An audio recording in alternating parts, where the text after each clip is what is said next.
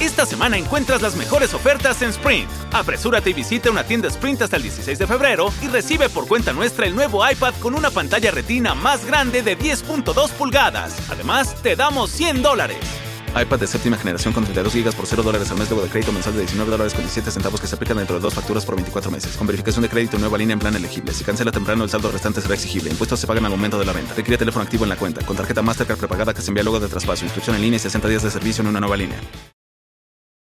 Pipi, eso cada ratico que pasa el viejito.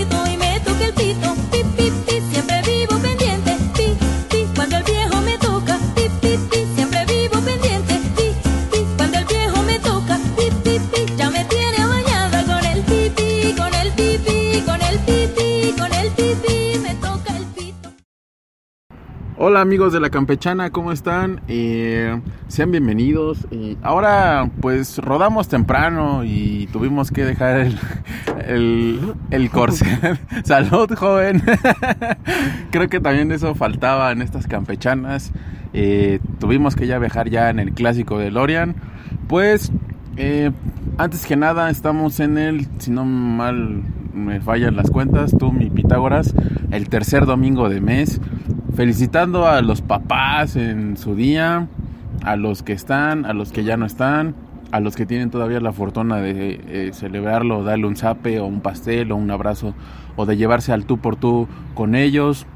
Y a los que no, pues los recordamos de una muy buena manera. Eh, y no estoy solo, eso es lo padre de esta campechana que es especial.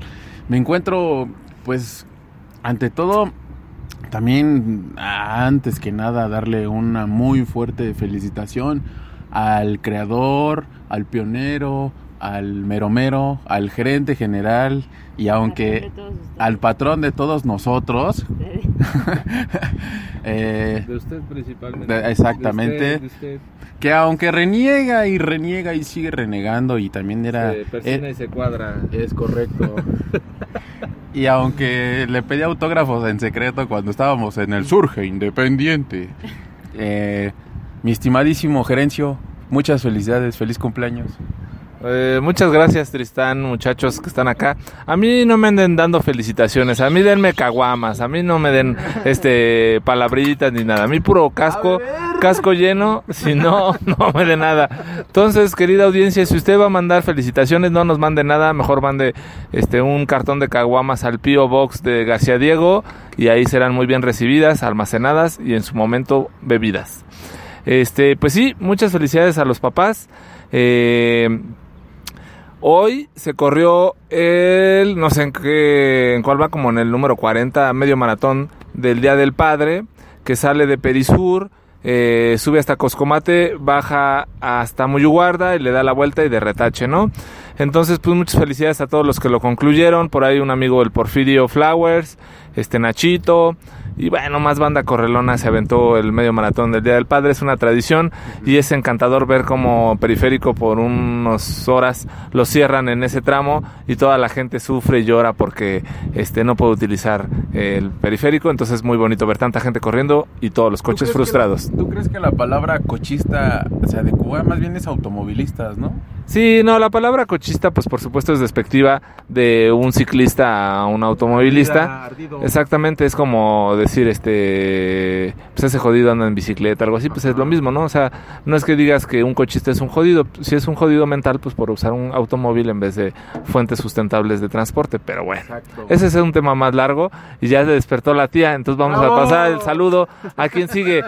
A ver, tú, Crudito, ¿cómo estás? Crudelio. Eh, estoy vivo. que eso es lo, eso es lo bueno. Eh, el hijo de John Rambo. Eh, realmente no andaba muerto como les contaron, andábamos en la party, en la fiesta, en el merequetengue. Eh, pues todavía ahorita pienso que es domingo, ¿Qué te revolcó el de la basura? ¿Qué pasó? raspado de la cara? Mira nomás. Es domingo. ¿Cómo, cómo ah. Por no darle 10 pesos de apoyo al de la basura. Por no darle 10 pesos al de la basura te arrastró el camión. Nada más. Creyó que ibas junto con toda la basura. Ah, no, pues. Lo reciclable, échalo, échalo. Son cosas que. orgánico. Son cosas que suceden.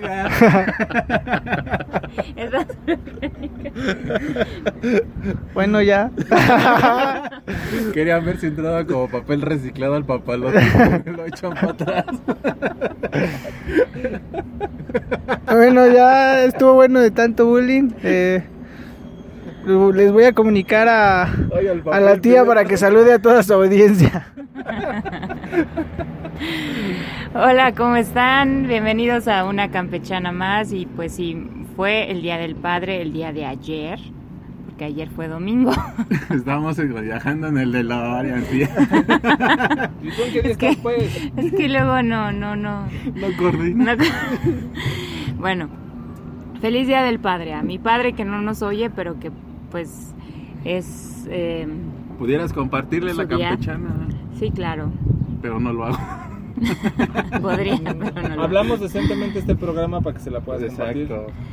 No. Y, y por supuesto, el cumpleaños del patrón de todos ellos. Ah, el presidente de todos ustedes, así está. Así, así dice él, pero este Di, mi patrón, no, no. aunque no. sea por hoy. Gracias por tu Yo no intervención, tengo- Carolina. Yo no tengo patrones. Este Ah, ¿eres independiente? Sí, soy- Surge independiente. es la bizarra. Surge independiente. pero sean muy muy bienvenidos a esta campechana. Carolinuki. Saludos a la Ramonuquita. este, Ándale, sí. mala la tía. Ay, no. ¿Por qué bajaron el perfil de que, o sea, hasta me siento, Síguele, habla de cosas me siento como obrero, oye, pues ahora el patrón de todos nosotros. Estamos en el socialismo. Exacto.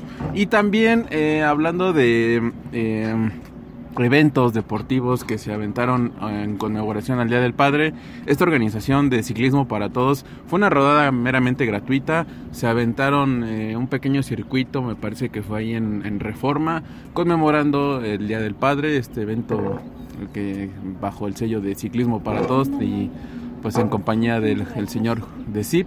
Y este, pues vi varios, varias fotos en donde estaba el buen Chepete, estaba el gallo, estaba eh, el abuelo, eh, pues Armando, el abuelo, y pues varios compañeros y amigos del, del pedal ahí disfrutando de un rato. ¿La de la cantina? ¿Qué pasó? ¿O me dijiste que del pedal? Me apellido Valdivia, no Blancas. Bueno, pues un saludo para todos ellos. Y pues también la Copa América ya empezó. Y yo voy a platicar de un partido que no lo vi, pero vi muchos flashbacks y repeticiones. Colombia contra Argentina. Este, la verdad es que Argentina sigue sin vérsele nada. Y Colombia en dos grandísimas jugadas eh, los puso 2-0 contra la lona. Supuestamente decían que en esta Copa América, si Messi no era campeón con la Argentina, pues ya ahora sí no había ni para cuándo algo esperar más de este número 10. Híjole, lo veo muy difícil porque pues Colombia anda bien. Me parece que como siempre Uruguay, este Chile a ver cómo renace y pues Brasil, ¿no? Que es el local ahora. Entonces, este pues va a estar muy complicado. Eh, no sé qué países están invitados. Me- Vi un país asiático, si no mal me equivoco, en el lugar de México. Estados Unidos. Estados Unidos y México, pues ya, este, pues nada más nos quedamos como los chinitos milando y pues apenas jugó, este, México también contra Cuba. Yo me quedé cuando iban 4-0, ya no supe cómo quedaron. ¿Tú supiste cómo quedaron? No, pero eso es de Copa Oro o Copa América. Es Copa Oro. Pero No. bueno, es que mezclé porque Sí. pues, como Concéntrate. uno, uno, uno tiene capacidad de ver muchas cosas, así como en el Mundial Femenil. A ver, cuéntanos, ¿cómo le fue a México? México no participó en este mundial.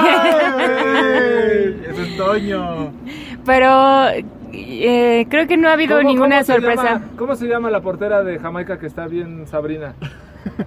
que tiene ascendencia alemana.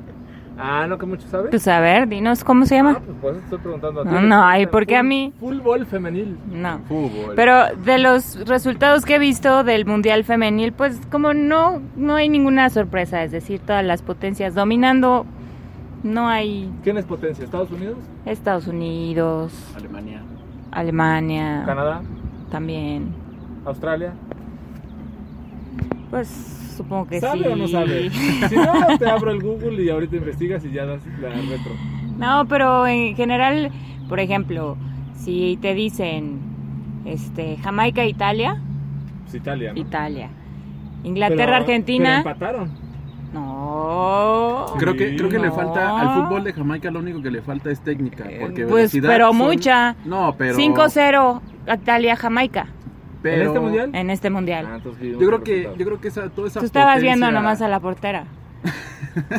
Entonces, me parece que no hay como... Ah, bueno, una sorpresa, Australia 3-2 a Brasil. Brasil siempre ha tenido un buen nivel en tanto en hombres como en mujeres. La mejor Y- jugadora brasileña de todos los tiempos, Uy, no. Marta Dasís. ¿Qué pasó? Pues no, te puedo hablar de Estados Unidos, de México, Yo pero pensé no que de... iba pues no de prima otros. de Ronaldo Nazario de Lima. ¿Quién yo? No, no, no, no, no, No, tuvo esa no, la- suerte. la no citada. tuvo esa suerte. No, la citada. Bueno, el caso es que, eh, pues no muchas sorpresas, yo digo. Eh, sí, eh, respecto de lo que comentaba el patrón de todos nosotros, eh, hay una teoría muy fuerte. ¿Andas de malas o qué? ¿No, no te he pagado la quincena o qué? Hay no, una- pues hay nunca, un- me ha, nunca me ha llegado un solo, una sola contribución. Bueno, pues se va la beneficencia. No- no está tú dijiste, que, tú dijiste que estabas aquí no por el dinero, que nada más por amor es. al arte, entonces pues se va a una beneficencia. Ah, bueno, sí, pero pues para eso, para tener patrones, pues hay que tener un salario justo. Ah, bueno, síguele, síguele. Nada más para que, nada, más para que eh, dimensionemos la magnitud de esto. Carolina nada más se fue a hacer un tour europeo, nada más a grabar libro de viaje y se regresó. Así está esto. También pero- pagada, es, también pagada está que nadie se ha dado ese lujo. Hemos mandado al Moy a Dubai, a Madagascar, a, a donde vive el inspector Pikachu y así a más lugares. a indios verdes. Es el dueño del paradero de Indios Verdes. Si usted necesita algo de Indios Verdes, pídaselo a Moisés. Él le va a dar informes Una- oportunos. Tan amplio conocimiento que cuando le preguntamos que cuáles eran los indios verdes, dijo Moctezuma y. Ni el C5 tiene tantas cámaras en Indios Verdes como Moisés, y más si se trata de vigilar y buscar una mujer, así que usted ya sabe. Gracias por esas atenciones del Blanca 5, es detallazo. Eh, regresando a un... Hay una teoría no probada, pero que circula fuertemente en los medios, de, como comentaba Pavel, el por qué no brilla Leonel Messi con la albiceleste y está encaminada a una sola persona con nombre y apellido, y eso es Diego Armando Maradona. ¿Por qué? Ujú. Porque... ¿Qué? A ver. ¿por A ver, como dicen los tíos políticos y la tía. Ah, A ver. no, no, termina tu argumento, por Sí, pero es que lo interrumpes, déjalo que acabe. Pues sí, y ya empezamos el debate. Claro, claro. Según los hinchas del Cono Sur, Los hinches. están- nos escuchan en Argentina, Nos ¿eh? escuchan hasta allá, ¿eh? Ahora que nos dejen de escuchar en Córdoba, vas a ver. Nos estaban escu- Saludos a los ches, pues qué. nos escuchaban en Miramar, en Buenos Aires, en el estadio de Monumental de River, en la bombonera de Boca Juniors. eh, y gracias a la tía, pues se nos cayó la audiencia. este, no. Eh, la teoría versa en que Lionel Messi no puede ser más grande que Diego Armando Maradona, aún y con todas las pruebas que creció en el Barcelona, se desarrolló ahí, lo ha ganado todo, tiene bastantes balones de oro en sus vitrinas, varios Mundial de Clubes, Champions, Copas del Rey, eh, ligas españolas. Sin embargo, eh, recordemos que el ego eh, de un argentino no es más es mucho más grande que pues el espíritu, el alma de un deportista, en este caso en el campo del fútbol, y por supuesto pues prevalece el ego de- del 10, ¿no? Eh, tan así que es un radio pasillo que no tenemos la, la solidez o la tangibilidad, por así decirlo, de este dicho, pero se ve reflejado tan así que en la edición anterior de Copa América, pues Leon Messi, Lionel Messi brilló por su ausencia. Recordemos en la final de, de fue Brasil o Rusia, donde Argentina fue finalista frente a Alemania, fue Brasil 2014. Brasil, 14. Eh, pues se le vio muy tibio, tan así el adjetivo de pecho frío.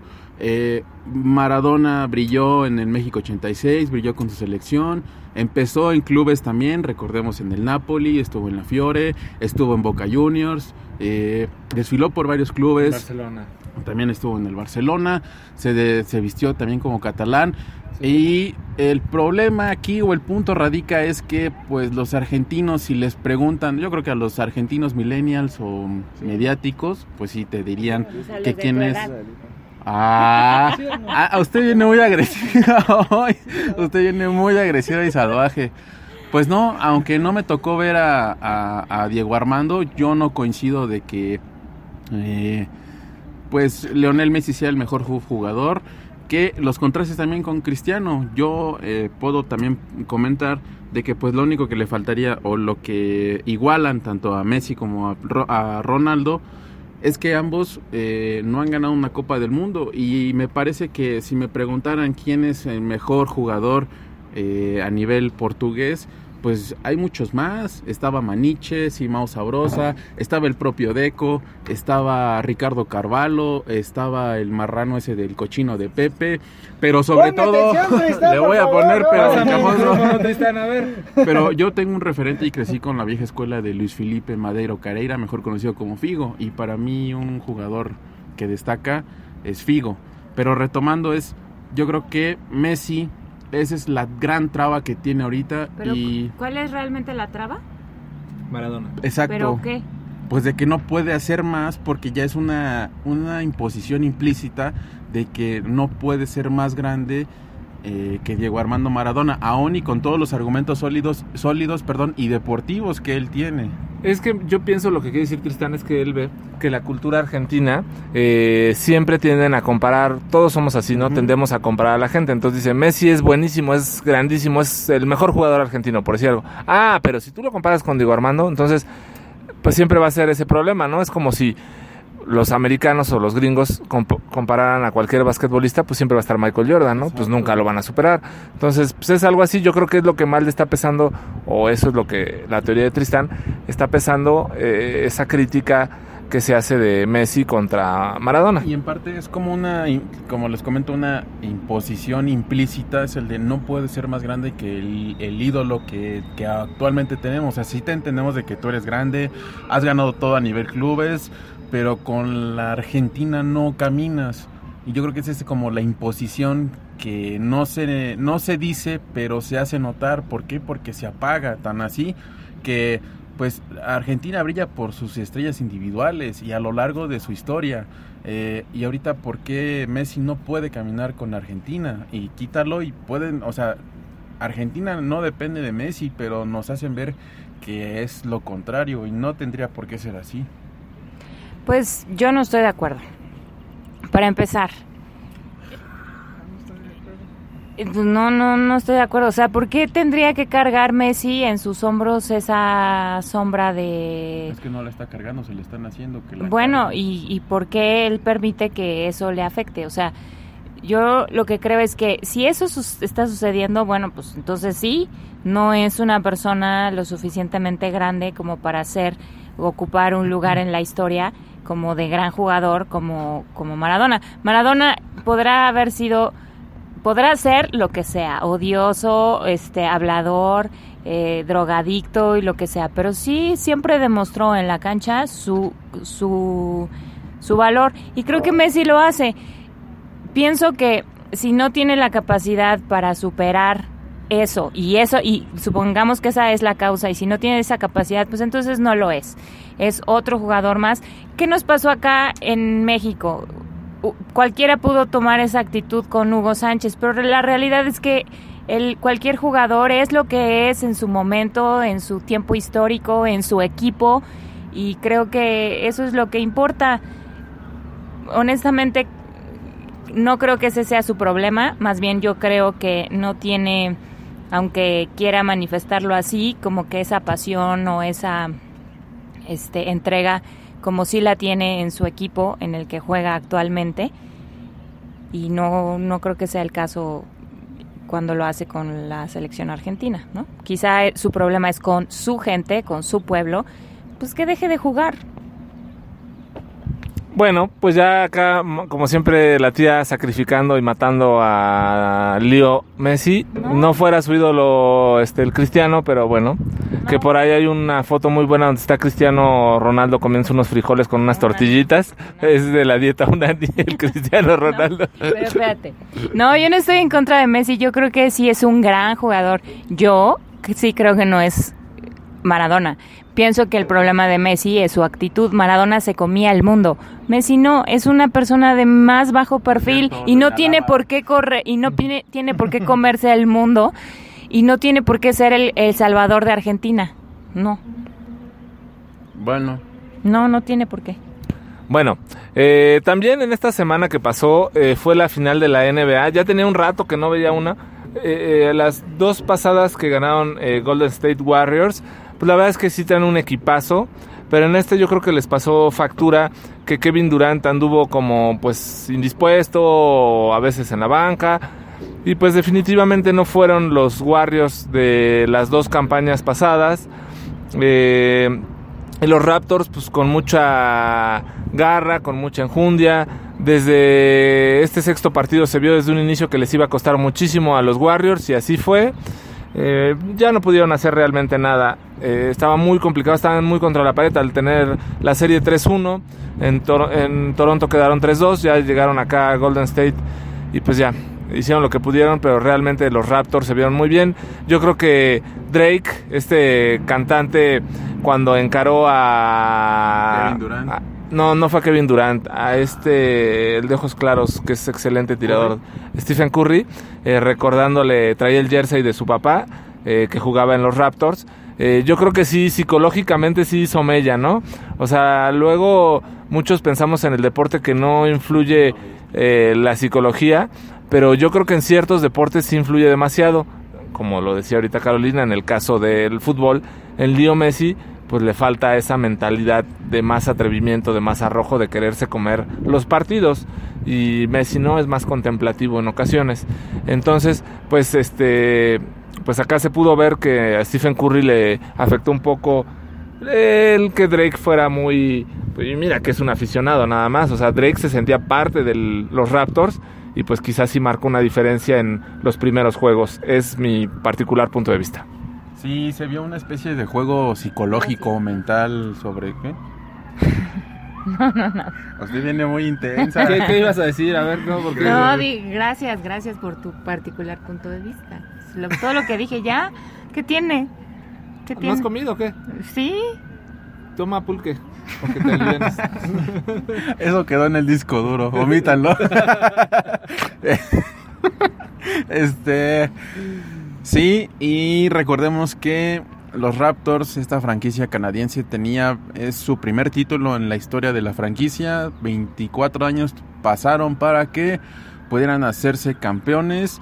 Y otra cuestión, eh, tal vez México no, no tenga difusión, pero se destaca por muy buenos jugadores que tienen en la rama del básquetbol. Y lo malo es que pues en los torneos, en las participaciones internacionales o a nivel eh, selección, pues también se hacen chiquitos.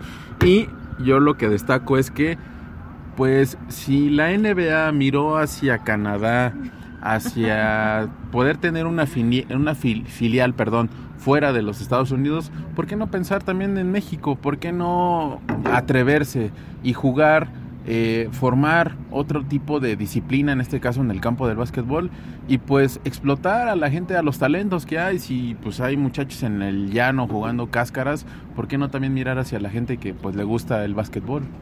Mira, yo pienso que para esto me- en México, siendo muy sincero, ¿no? A nivel selecciones, lo ves en los mundiales de básquetbol, pues las potencias, ¿no? Puerto Rico, Brasil, Argentina, Estados Unidos, Canadá, por Europa, Croacia, pues los de la ex Yugoslavia, equipazos, España, Italia, Francia también se juega buen básquetbol. Pero me parece que sí, de los más representativos, Croacia, Argentina son los que últimamente dan más batalla a Estados Unidos. Y México a nivel selecciones, pues la verdad es que sí tiene equipos competitivos, pero le alcanzan para una Copa América, ¿no? Como se ha visto en las eliminatorias para los Olímpicos, siempre pasa en segundo, tercer o hasta cuarto lugar para, para los Olímpicos en el básquetbol eh, o a los mundiales, le cuesta un poquito. Eh, tendría que hacer México o armar a los cuatro o cinco mejores jugadores de básquetbol en México y aparte allegarse de varios argentinos, me parece, o europeos para hacer un equipo realmente como de arraigo, ¿no? Yo lo veo así, ¿no? De decir, le vamos a los, por si algo, a los capitanes de México que tiene puro mexicano o puro latino, ¿no? Mexicano, argentino, puertorriqueño y algún español, ¿no? Entonces podrías hacer un equipo competitivo porque, pues bueno, definitivamente todos los equipos de básquetbol de Estados Unidos pues, son unas bestias, ¿no? Entonces no vería otra forma en que pudiera haber un equipo mexicano, honestamente. Más que en este cuártate, pues el presidente de todos ustedes está apoyando con todo al béisbol. entonces, entonces, pues ahora el básquetbol, pues no creo que esté muy en miras. A mí me parece que hubo una época dorada de México en, en el básquetbol hace muchísimos años. Llegó a conseguir una medalla de bronce. Entonces, pues me parece que no está tan alejado de una posibilidad, pero como todo, pues es el apoyo y difusión al deporte, a ciertos deportes, no solamente como siempre decimos, al fútbol. ¿Cómo ves tú, Moisés? Deberíamos hacer un deporte, el skate en, este, en camión de basura, ¿no? Así como tú. Un duelo de bateristas de la basura. Eh, pues realmente el skate ya es considerado un deporte. Eh, tal vez tal vez no como tal eh, De para exhibición le llaman. Ajá, es más de exhibición y de hecho el skate es más eh, ahorita patrocinado más por Vans que es una marca para los que no la conozcan eh, que le que hace tenis ¿Te que hace ropa. siempre lo sacas? no o sea ¿Cuánto so- te dan por porque porque solamente es la única que prácticamente ha apoyado el talento eh, haciendo competiciones. De hecho ahorita está está muy sonado este que hacen competencias donde de hecho fue la semana pasada eh, que estuvieron como en un tema donde Vance hizo una competencia donde entregó premios de primer lugar 100 mil, segundo 50 y tercero me parece 25 mil pesos en la rama, estamos hablando varonil. Eh, y hubo ahí como controversia como una especie de discriminación según a las mujeres porque los premios de las mujeres eran de 15 mil, 7 mil y 2 mil pesos, algo Bueno, así. eso de- perdón, de- definitivamente se ha visto siempre o últimamente más en los deportes, tanto varonil como femenil, siempre ha habido una diferencia muy marcada en cuanto a ingresos, ¿no? Unos deportes que sí han tratado de mantener una equidad ha sido el tenis, aunque aún así le ha costado, pero casi todos los deportes hay una diferencia abismal entre ingreso hombre e ingreso femenil.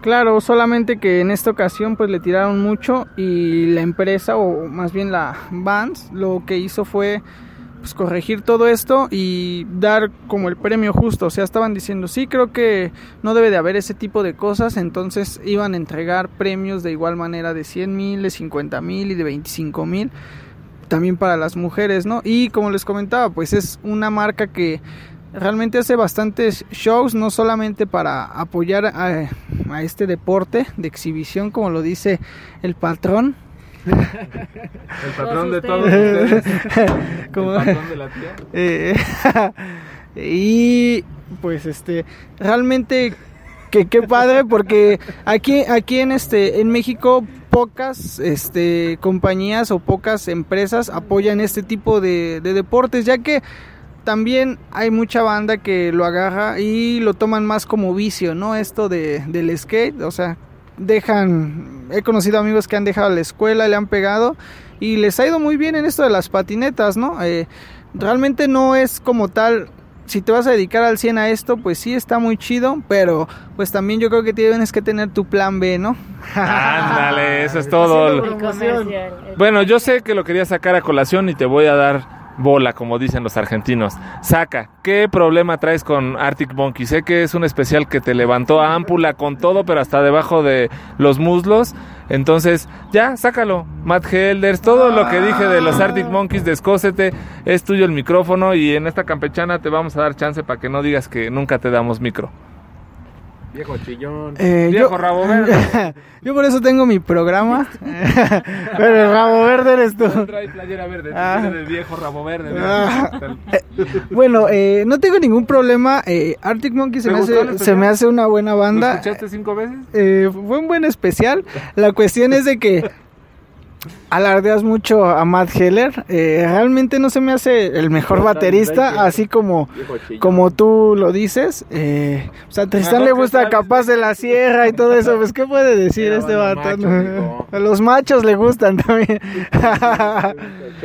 bueno, el chiste de, de esto es que alardeas mucho de Matt Heller. Matt Heller no es malo tocando, trae un estilo.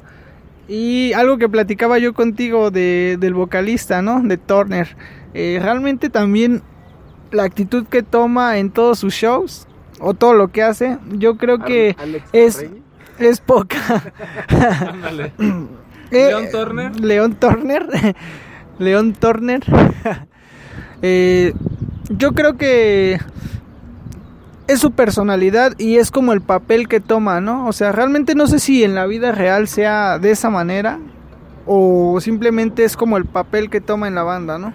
Bueno, en la vida real realmente es complicado saberlo de algún músico, de algún artista o algo así, pero eh, al menos lo que ven es en el escenario, pues si está él simulando un personaje, pues está simulando un personaje muy sangrón, ¿no? Entonces, pues ya no engancha a la audiencia o ya no toda la audiencia. En ese afán de quererse hacer el, el, el, fresco o el sex symbol o el frontman así inmerecible, pues yo creo que hasta las mujeres acaban fastidiándose de eso y dicen, no, pues, gracias. Es lo mismo que hace tu ídolo Morrissey.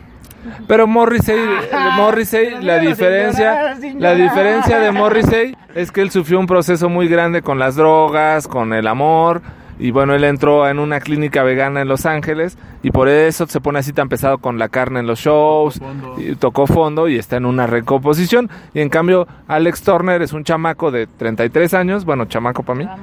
Y este pues se pone se pone bien sangrón, bien payaso, es una diva, se echa más este se echa más gel y spray que tú y Tristan juntos, imagínate.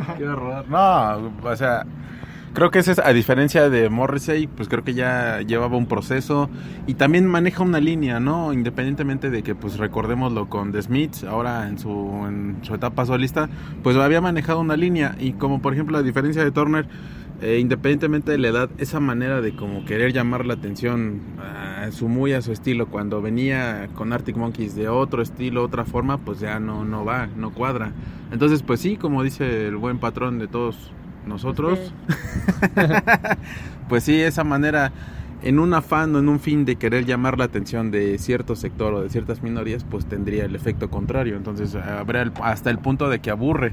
Entonces, como una comparación eh, extraña, pero tiene un efecto igual, pues sí, ¿no? Un, un Alex Larregui o un Leon Turner. Entonces, pues un punto en donde su música no es mala, pero llegaría al punto de pues aburrir. Entonces pues creo que ese no es el fin.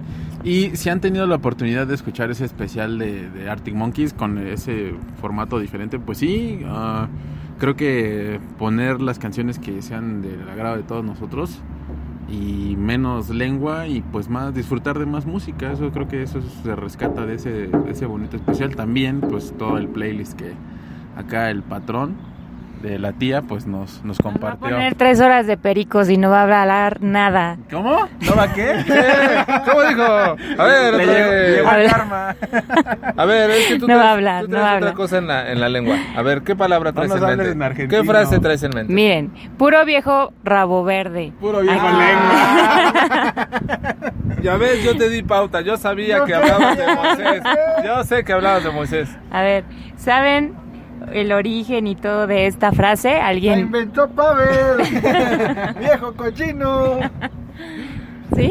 No, me, me- me- me dejaste pensando porque... Oye, el rabito verde. Rabo verde. Sí, es una expresión muy. piens- pienso, ¿eh? Sin sonar mala onda. Una expresión muy femenina. O sea, como que sí lo usan mucho las mujeres para un- una persona de mayor edad que anda coqueteando con las chicas. Un viejo rabo verde. O sea, no es como muy habitual que nosotros le digamos a alguien, hay un viejo rabo verde, ¿no? Sino ah, utilizaríamos otra expresión. Viejo cochino. Viejo cochino, Hay viejo lesbiano, puerco, hay que ser puerco, o pero algo no. Exactamente. Pero se me hace pensar que lo hacen alusión al trasero de una rana. No sé, por pensar algo. Ah. no. Es realmente sí tiene que ver el color. Antiguamente se asociaba que el verde tenía que ver con con la No juventud, te espantes, no te sigue la ley, Carolina. Luego, luego volteas a ver qué viene por ti. este, que se asociaba con la juventud Pues ya no estés y con aquellas ya. personas que eh, conservaban como ese espíritu joven a pesar de tener ya algunos años. Los chavos rucos. Eh, eh, eh, ándale, algo así. Algo así. Saca tu acordeón de la chaborruquera. Y fue hasta el siglo XIII que en realidad adquirió este tono un poco ofensivo, porque fue, no sé si casualidad, si fue algo, mm, un fenómeno extraño, que había muchas personas, pues sí, grandes en edad, no sé, pongan ustedes unos 30 y... Ah, eso fue con dolo. que, que estas personas conservaban, no, yo no, no tengo, joven, no tengo, conservaban esta lujuria y deseo sexual juvenil y no temían expresarla. Entonces eran quizá este hombres pues maduros, grandes que tenían pues la vitalidad de un joven, entonces tenían a mujeres jóvenes con ellos. Y pues sí, puede ser que las mujeres quizá ma- maduras, ardidas un poco por el desprecio de estos hombres un poco de su edad, podían expresar esa, podían hacer esta expresión diciendo ese viejo rabo verde. Pero no tiene nada que ver con las ranas. Nada que ver con las ranas. Una espantosa X.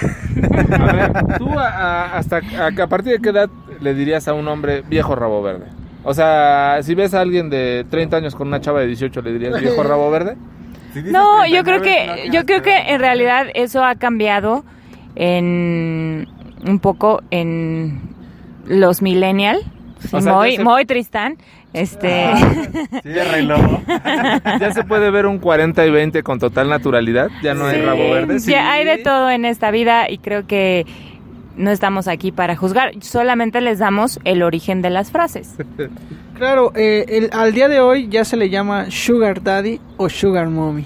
Esas son terminologías de los A ver, a ver, Exacto, exacto. pero platícanos el origen y todo el rollo. Ándale, ándale. Paloma. Eh, desconozco el origen, se los investigo y la próxima semana lo vamos a tener. Te mandan saludos de indios verdes. Ok, gracias, muchas gracias.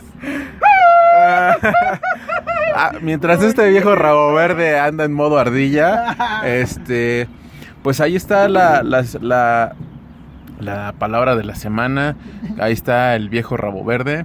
Pues, eh, como bien dice el buen patrón, un parámetro de buscar eh, eso de las edades, eh, pues es un término subjetivo porque pues por ¿A lo ti que te han dicho viejo rabo verde? no nunca ¿Por no, qué Es que está nunca. chamaco, pues sí. No, pues más bien no hago haciendo cosas faltosas en ¿Cómo ningún no? sen- Ah, Pero ¿por qué creen, pero por qué creen que es algo malo? O sea, a ver, ustedes no admiran a una persona mayor que tenga a una chica bien atendida, bien cuidada, bien de todo. Que sea joven. que sea Que sea joven. joven. Por claro. supuesto, es digno de admiración. Pues sí, o sea, pues es algo que se ahí- reconoce. Entonces, ¿por qué? Porque ahí se ve. O sea, es que se dan cuenta que hay muchos prejuicios luego en las frases, ¿no? porque ahí se ve el corazón. Por eso, por eso importa conocer el origen y el significado verdadero de ellas, ¿no? Porque ahí se ven los sentimientos, no los ceros ni los billetes de la cartera. Pero eh, más que nada es qué sentido en, en este mundo tan, diría el maestro, ¿no? Hay que dar un paseo inmoral para ver qué parámetros se toman de que sí sea o no rabo verde. O por qué no la chica en, en cuestión, en un supuesto, pues aprovecha de la situación de un señor ya grande. También, tampoco podemos ser tan este, agresivos en solamente encaminarlo a un señor de edad avanzada con múltiples riquezas. También las chicas pues son, son, son avanzadas y pues se- también se dan cuenta de la situación y de lo que pueden sacar de ella. Entonces, mira, vamos a entrar en un dilema aquí, pero es un comentario muy breve.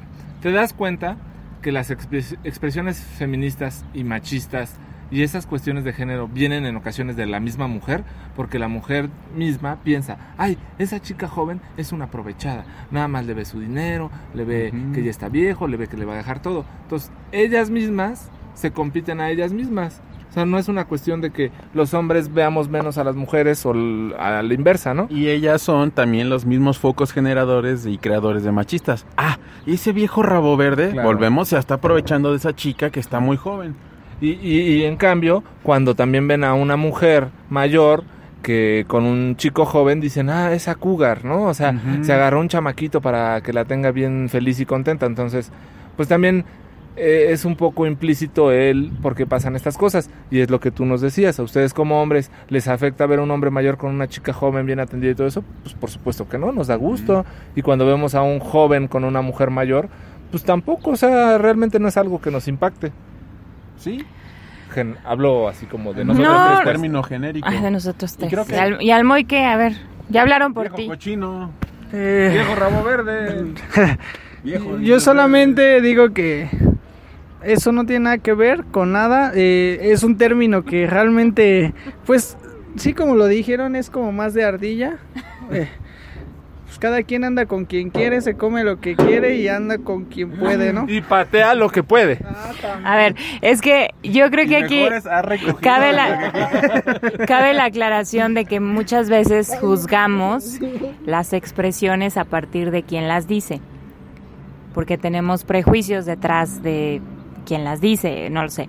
Por eso es que es importante esta sección, por si ustedes no lo han notado, es importante esta sección porque nos da el origen real de por qué salen ciertas frases. A lo mejor nosotros les damos un significado tal de acuerdo a la sociedad que vivimos hoy en día o a los prejuicios que cada quien tiene, pero el origen fue uno y quizá eso se ha desvirtuado a través del tiempo. Aquí no estamos hablando de algo despectivo realmente, sino que realmente no es algo normal que una persona quizá de cierta edad tenga los, los mismos bríos, intereses, vigorosidad o no sé, de un jovencito, cosa que a eso, por eso se le dice viejo rabo verde. Pero ya todo lo demás se adquirió en el camino. Y pues sí, estoy en cierta parte de acuerdo en que el machismo, la, mujer ha tenido mucho que ver y que a veces el feminismo está desbordado o está en el otro extremo polarizado, que tampoco es bueno ni sano ni ayuda. Pero realmente aquí no estamos abordando eso, estamos Sánchez. dando el origen de la frase para que ustedes la usen con propiedad. Si la van a ocupar para hacer un juicio despectivo sobre una persona grande y una chica este joven sin saber el contexto, bueno, pues entonces está mal aplicado, ¿ok? Entonces, ocupen la información para usarla adecuadamente. Como cultura general, ¿no? Así es. Muy bien, este. Espérenme. Y pues ya entrando a un tema más crítico o más serio, eh, lo, lo que ha pasado últimamente en lo, lo que fue en el mes de junio, eh, los secuestros, ¿no? Que han estado muy a la orden. eh, realmente se ha, se ha hablado mucho. De hecho, eh, tuve un amigo que, que estuvo como un poco en eso. eh, realmente ya lo encontraron. ¿De secuestro? De secuestro. Ah. Eh, y realmente, pues fue, fue este, ocho orejas. Pues bastante mal para su familia, ¿no? Afortunadamente lo encontraron, pero pues realmente cuánta gente está en esa situación, ¿no? Mira, es un tema que la verdad yo no tengo tanta información, pero sí he visto que lo han estado sacando más. eh, y a mí me hace, me hace pensar más de la situación que sí, de por sí es grave, la seguridad es muy peligrosa en la Ciudad de México, valga la redundancia. Pero es un tema que muchas veces eh, los medios de comunicación lo manejan a su antojo y a su conveniencia. Entonces están creando un aspecto de terror psicológico que no está mal, no está mal denunciar los hechos, no está mal denunciar lo que acontece y no está mal decir que el gobierno está haciendo malas cuestiones en seguridad. Lo que sí está mal es que lo manipulen ahora y saquen ciertos temas de ciertos secuestros de ciertos jóvenes, de ciertos medios, lo cual hace y te apunta hacia un panorama o hacia quien le quieren tirar.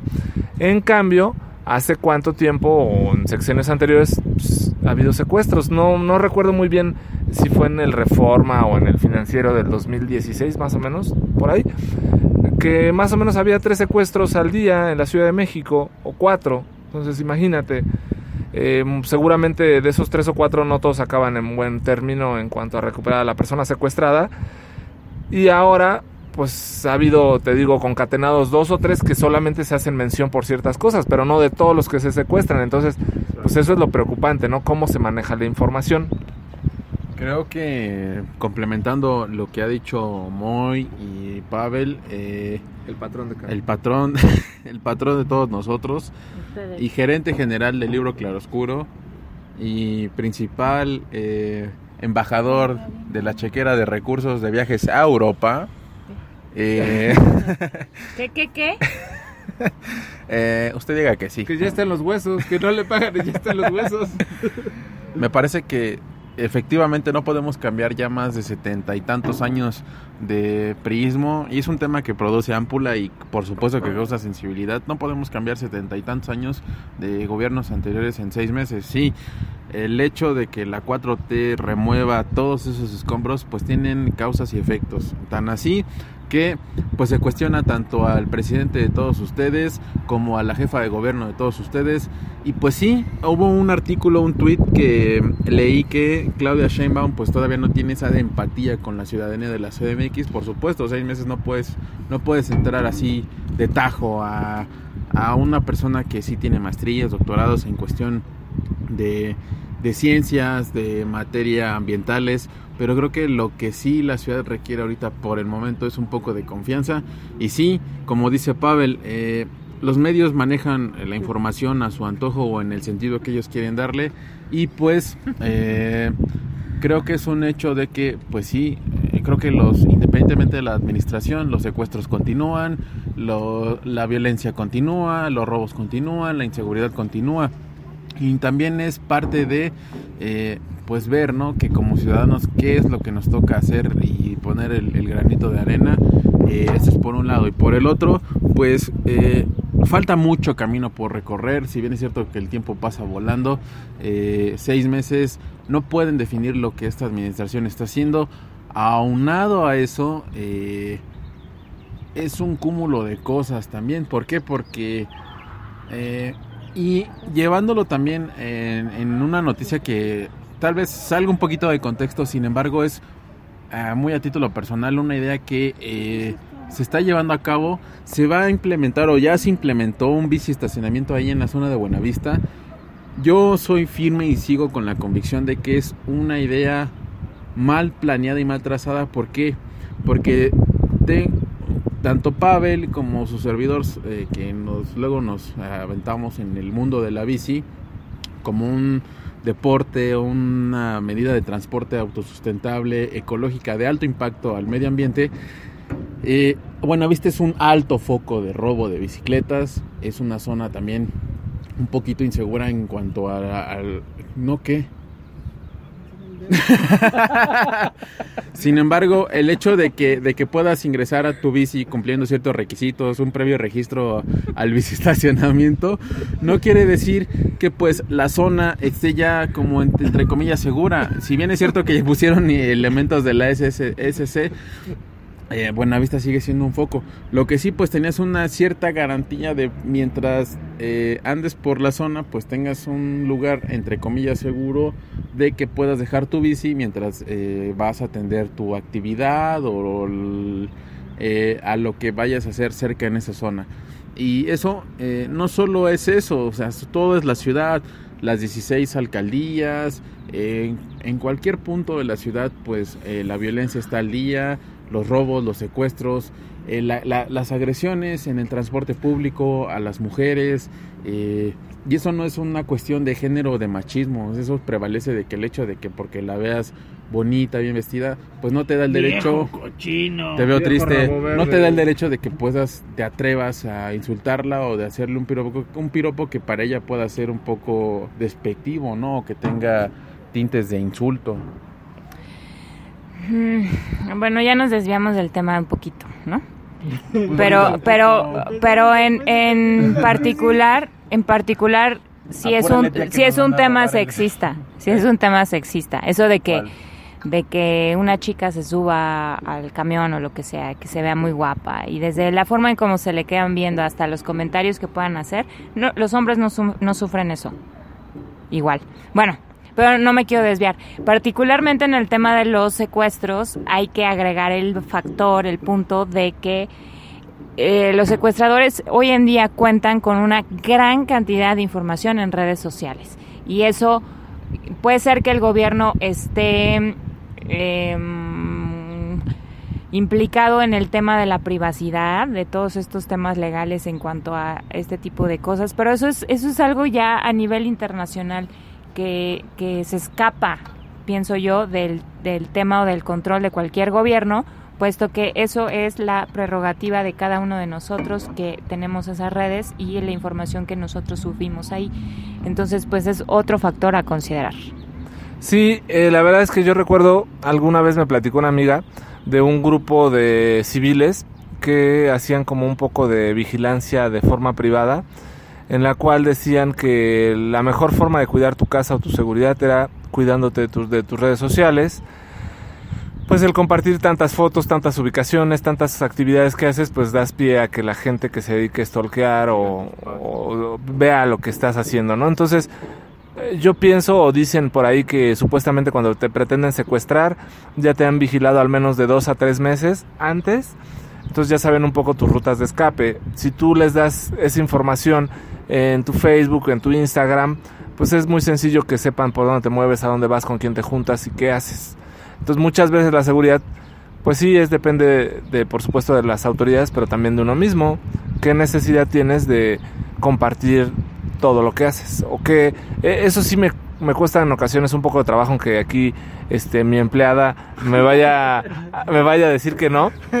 Me cuesta trabajo el por qué la gente tiene esa necesidad de estar corriendo y tomarse una foto. Pues no sé, habría que preguntarte a ti o aquí al, de, de mi lado izquierdo.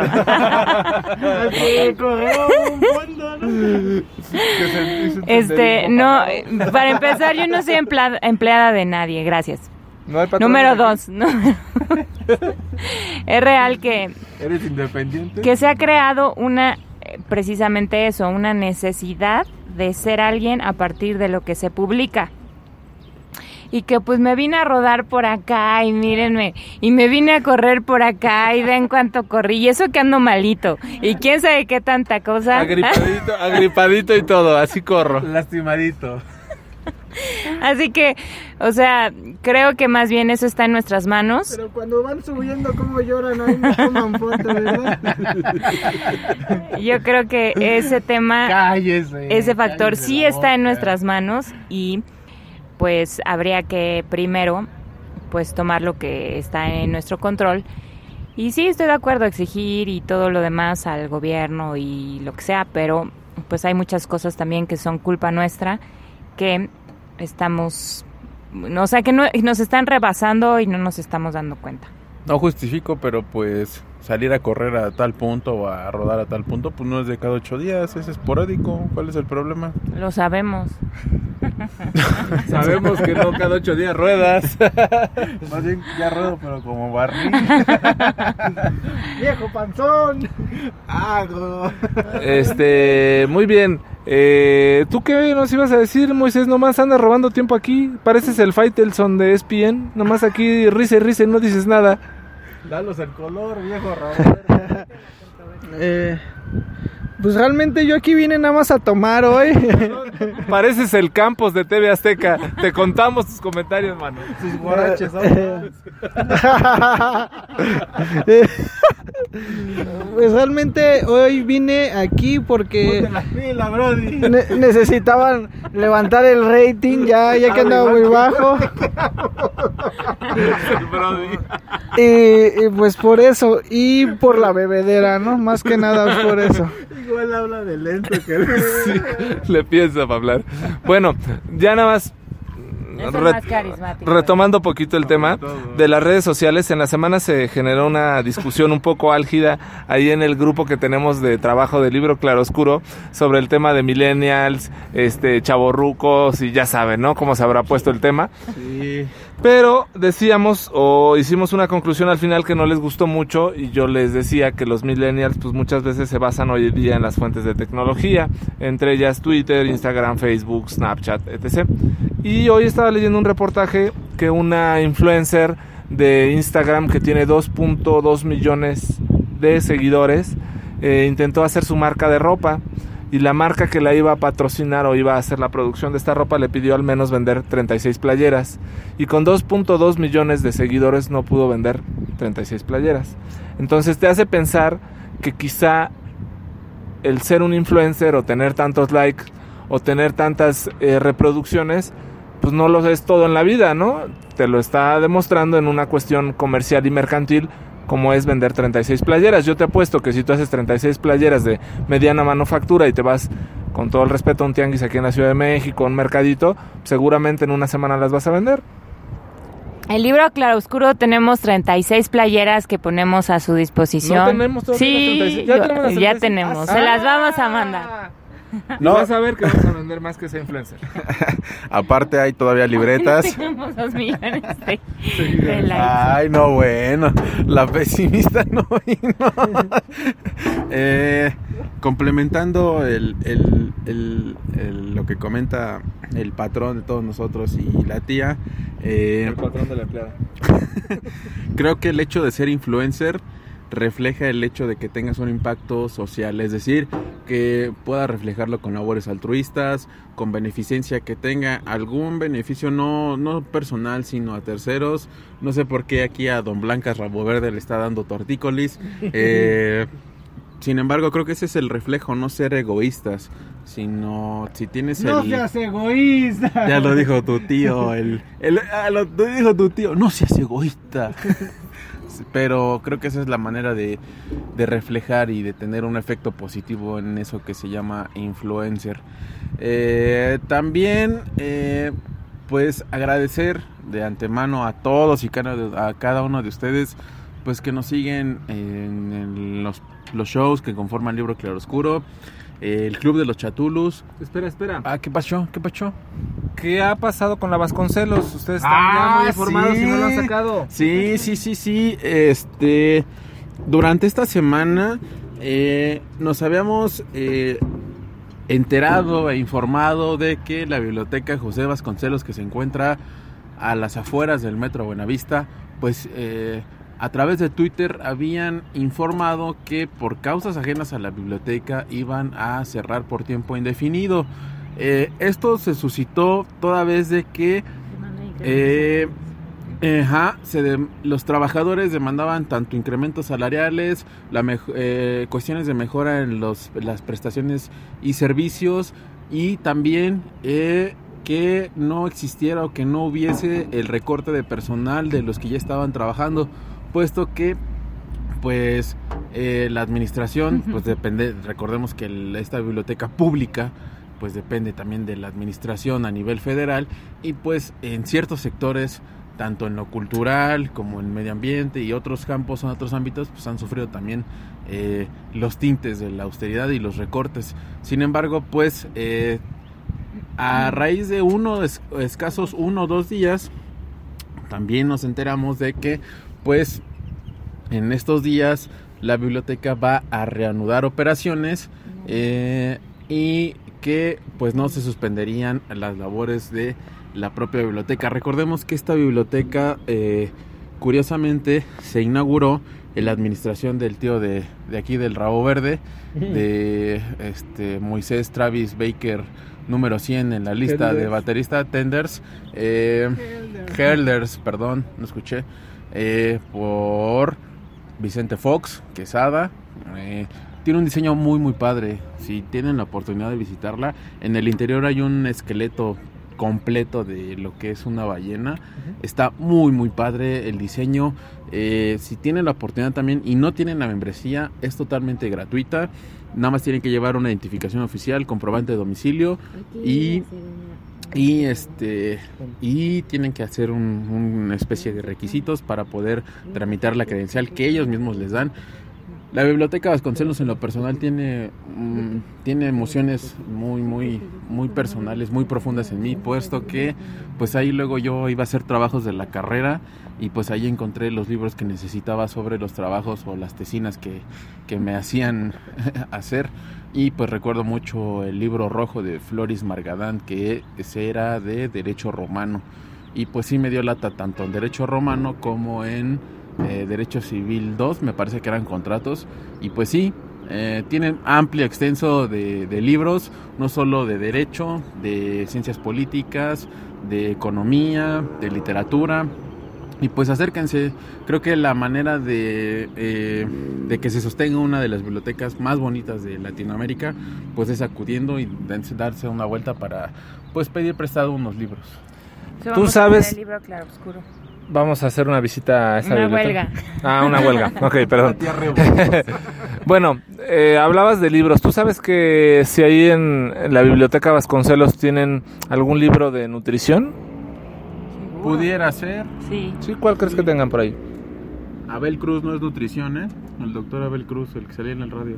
Bueno, esto viene como preámbulo. A ver, les voy a hacer una pregunta y me responden sucintamente lo que ustedes crean. ¿eh? No es concurso ni nada, nada más es para tener una idea general de lo que piensa el ser humano de a pie en la Ciudad de México. Para ti, Moisés, según lo que te ha enseñado en la vida tus familiares, ¿qué es comer sano? ¿Cuántas veces al día? ¿Con qué recurrencia y en qué cantidad? Eh, tres veces al día, eh, diario. Eh, ¿Qué cantidad? Pues la cantidad hasta quedar satisfecho. Mm, ¿Satisfecho para ti qué sería? ¿Satisfecho es cuando sientes el estómago lleno, en tacos o en, o en platos? Ah, bueno, eh, por lo regular allá en mi casa, la casa de todos ustedes, eh, Te caemos al rato. vamos. Ahí vamos, doña Martina. No es doña Priscila. Doña Priscila. Con el martiniano. Nosotros vamos le- con el martiniano. Nosotros de cariño le decimos Martina. Eh, pues es ahí en la casa siempre hay una hay una sopa, un, un guisado y siempre el agua de sabor, ¿no? Eh, por pues por las tardes, ¿no? En la mañana pues realmente siempre hay fruta picada y hay este café, galletas, pan. Yo no como pan ni tortilla casi, pero hay. ¿Por qué? Pues no sé, nunca me acostumbré a comer casi muchas harinas yo. Entonces, no sé, no me gustan mucho. Y en la noche, por lo regular, este siempre hay lo mismo que hay en la mañana y si no, pues puedes igual servirte lo que comiste en la tarde. Muy bien, Moisés. Ahora, ahí va contigo, Tristán.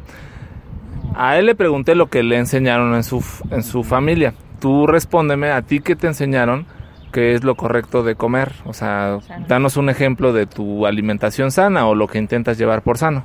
Uy, no, pues no, no, bueno, tengo una idea y lo que me enseñaron, pero... tú haces. Cuéntanos ahora. Ah, lo que yo hago es intentar dormir.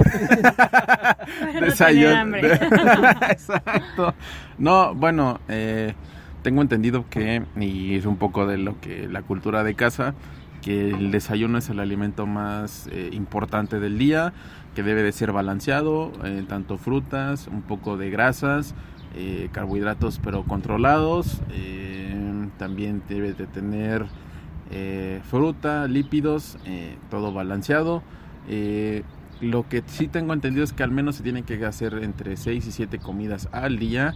Eh, es inter entre la- el desayuno, la comida y o la cena. Tienen que haber unos eh, refrigerios, le llaman, entre cada uno de esos tiempos, ligeros.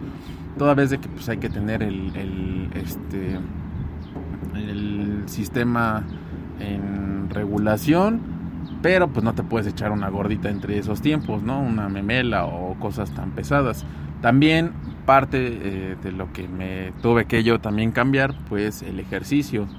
Eh, estar activo, eh, al menos tener 30 minutos de condición. eh, regular también los... Si tú no comes ni a las tortillas. Cállese, cállese, viejo rabo verde. Mejor usted vaya a echar ojo indios verdes. Eh, también controlar el- la ingesta de azúcares, de harinas, de grasas. Sin embargo, pues sí, antes, anteriormente, pues sí se hacía, como bien dice el, aquí don Moisés Turner, eh, desayuno, comida y cena eh, con tortilla y con pan, bolillo, pero pues creo que también eso es parte de nuestra dieta, ¿no? Como mexicanos, que eso está un poquito mal regulado. ¿Tú qué? ¿No qué? Me duele el dedo. Pero bueno, este, así, así lo veo. Muy bien, ahora Carolina, yo sé que tú eres muy docta en esto, a la pregunta que te voy, pero necesito que me respondas esto antes de que entraras al libro Claroscuro. La Carolina de 28 años que llegó aquí. ¿A ti qué te enseñó en tu familia? Quien te ha enseñado tu mamá, tu abuela, tu papá, tus tíos, no sé. Cada que determinado tiempo tenías que comer y por qué era malo tener retortijones en el estómago. Cuando tenías hambre. A ver. Respóndeme antes de entrar al libro oscuro. No. Por favor. Eh, bueno, sí, pero no te voy a responder propiamente lo que me enseñaron, sino lo que yo fui aprendiendo en el camino a mi- hasta mis 28 años. Muy Ese bien, será el parteaguas en mi vida. Muy bien. Porque una cosa es lo que te enseñan en casa, pero otra es lo que tú desarrollas pues ya cuando te vuelves independiente. O la vida que te permite o, desarrollar. o la ¿no? vida, exacto. Entonces, para mí siempre fue fueron estas como principios. Desayunas en la primera hora en que te levantas. Vas a desayunar o vas a hacer cinco, por lo menos cinco comidas al día o las que te den mientras estés despierto. Toda, toda, cada comida debe tener tres alimentos básicos, que es proteína, carbohidrato y grasa. Em, tienes que tomar mínimo dos litros de agua al día y cuando tienes sed es porque ya estés deshidratado y cuando tienes hambre es porque también ya tu ya tus niveles de glucosa o tu sistema hormonal ya está desajustado, entonces tienes que comer ya. Pero realmente lo que sucedía es que a mí no me daba hambre, sino que comiendo tres o cuatro veces al eh, comiendo de entre tres y cuatro horas de diferencia, pues comes sin hambre, comes porque tienes que comer, pero no, no comes porque tienes hambre. Entonces, pues nunca apliqué el principio de, este, o nunca tuve que lidiar o tratar con el hecho de que cuando sientes Que como que la, las tripas. que te crujen las tripas, o bien cuando era eso, ya me dolía la cabeza de una forma impresionante porque me faltaba alimento, este, en el cuerpo. Muy bien. Bueno, todo este choro y estas preguntas vienen a un tema, un tema de un libro que vamos a presentar este miércoles que viene. La verdad es que es una innovación para mí porque jamás pensé en mi vida hablar sobre nutrición. Aparte es un tema del que desconozco muchísimo. Pero me duele decirle muchachos que los tres están mal en sus concepciones de la alimentación. Y afortunadamente este miércoles vamos a poder comentar un libro que habla sobre ese tema. Entonces, estén muy atentos. A las 5 en punto, un extraordinario libro. No les voy a revelar el título, pero les va a cambiar muchas formas de ver la vida. Yo sé que el libro Claroscuro tiene como encomienda eh, reseñar esos libros que están guardados más, fon- más en el fondo de los anaqueles. Y este libro seguramente estará muy guardado en muy fondo de un anaquel vitrina y hasta con tela encima. Entonces, eh, me da mucho gusto hablar de este libro y que espero que igual que ustedes, como a mí, les guste mucho y les deje algo de relevancia. Eso es un, un poco de los principios y de las situaciones de lo que hacemos en libro Claroscuro, poderles dejar algo y espero que lo que les platiquemos el miércoles les interese, les guste, se acerquen a ese libro e investiguen más. Haciendo promoción. Así aprovechando. Cállate que tú estás igual. Yo nada más quiero aclarar que eso es lo que antes pensaba. Hoy en Sí, día mi forma de pensar es diferente. Voy a escribir un libro y espero que lo reseñes. Muy bien, en cuanto lo tengas, este, lo voy a reseñar. Yo ya tengo un libro que me acaban de entregar el día de hoy, muy bueno, no está en las librerías, no lo van a conseguir en ninguna parte, pero hacemos un compromiso que Carolina a principios de agosto lo va a reseñar. ¿Estamos? ¿Y cuánto me van a pagar o qué? Aquí no se paga. Ah, ¿no? ¿No estás quejándote del patrón que no te paga? Pues sí, por eso. Ya te dije que todo tu sueldo lo donamos a una fundación altruista. Ah, ¿de qué o quién o qué? Es privado, no, no vas a andar haciendo Sí. donaciones para Ya, ya me imagino sus, sus fundaciones altruistas. Bueno, amigos, ya nos extendimos. Qué pena con ustedes. Este, esto fue la campechana y como les estaba diciendo Tristán, no dejen por favor de escucharnos los lunes en este bonito programa que es irreverente, que es de todo un poco y que por eso sé que a ustedes les gusta. Los martes, eh, que puede suceder eh, películas, reseñas con reflexión o un día en la vida de ¿Por qué nunca o hay películas de terror? ¿Por qué nunca hay películas de terror? o libro de viaje Eh, pues tú reseñanos Tú reseña una. La Llorona. No, pues yo no, ¿por qué? Yo quiero la llorona. Pues tú. No a la llorona García Navarro, sino a la llorona, la llorona, la de Pues "Ay, tú hijos". pues tú mero. ¿No se pueden reseñar las del conjuro? También. El Aro, cuando quieran, cuando quieran, por Freddy favor. Todos El están, todos están invitados Las de a Halloween de reseñar la uno a la el día ocho. que se les dé la gana. La risa de vacaciones. Los verduleros. Lola la trailera, ¿no quieren? Bueno, los miércoles son de reseña del libro, el libro Claro Oscuro. Martes de Polo Polo. Los jueves de Cuento Independiente, Que de este mes de junio está de vacaciones, pero que ya regresará. Los viernes de Plan Con la B, niña más bonita. Cuando a veces, a veces, cuando a veces hay. No, siempre hay. Y los sábados de Plan B especiales con alguna banda favorita de alguno de ustedes. Este sábado pasado, Bandononón, súper especial. No creo, no creemos poder superar a, a lo que se viene. ¿Les gusta Aerosmith? Sí, ¿cómo no? ¿Quién va a ser Aerosmith?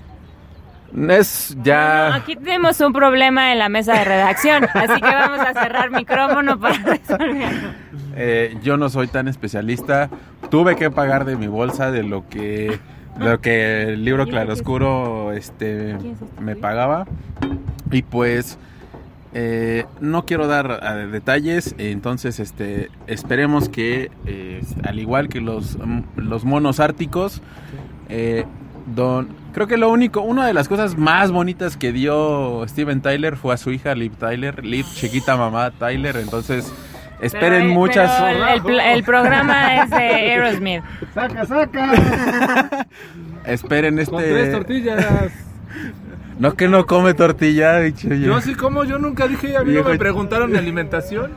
pero esperemos que el próximo especial sea de su agrado Aerosmith eh, vendrá el turno en la caja de bateo en los especiales y pues ya le regreso el micro a la tía que ya se enojó No, no, para nada. pues no se Bueno. enojó de que ahí va a haber bronca por Aerosmith Sí va a haber bronca, pero ustedes ya no tienen por qué enterarse. ¿Quieres despedirte? Este, sí, hasta luego, muchas gracias, me la pasé muy bien. Este, ya me fueron llegando regalos, ya tengo cuatro cartones aquí, entonces por favor, evítense la pena de que sus comentarios sean borrados de Facebook y mándenos chelas. Aquí a Pio Box García Diego. venga Eh, nos vemos la, en otra emisión de La Campechana y recuerden que manden chelas, por favor. Así es, amigos, damas y caballeros. Esto fue La Campechana a nombre de Carolina, César Augusto. Moisés. Sarita, Arturo, el Rat Boy y el buen Gustavo Tapia. La muerta. La Muerta. eh, ¿Quién más? Jules. Jules. Jules.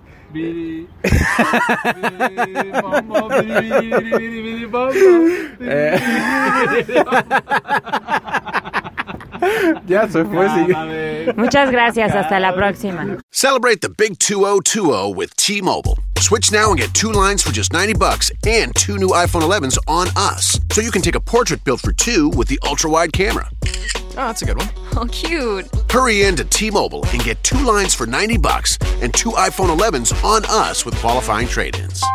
Via 24 credits for well qualified buyers with autopay plus taxes and fees. If you cancel before receiving 24 credits, you may owe up to the full value of your device of $699.99. Contact us. Qualifying port ins and finance agreements required.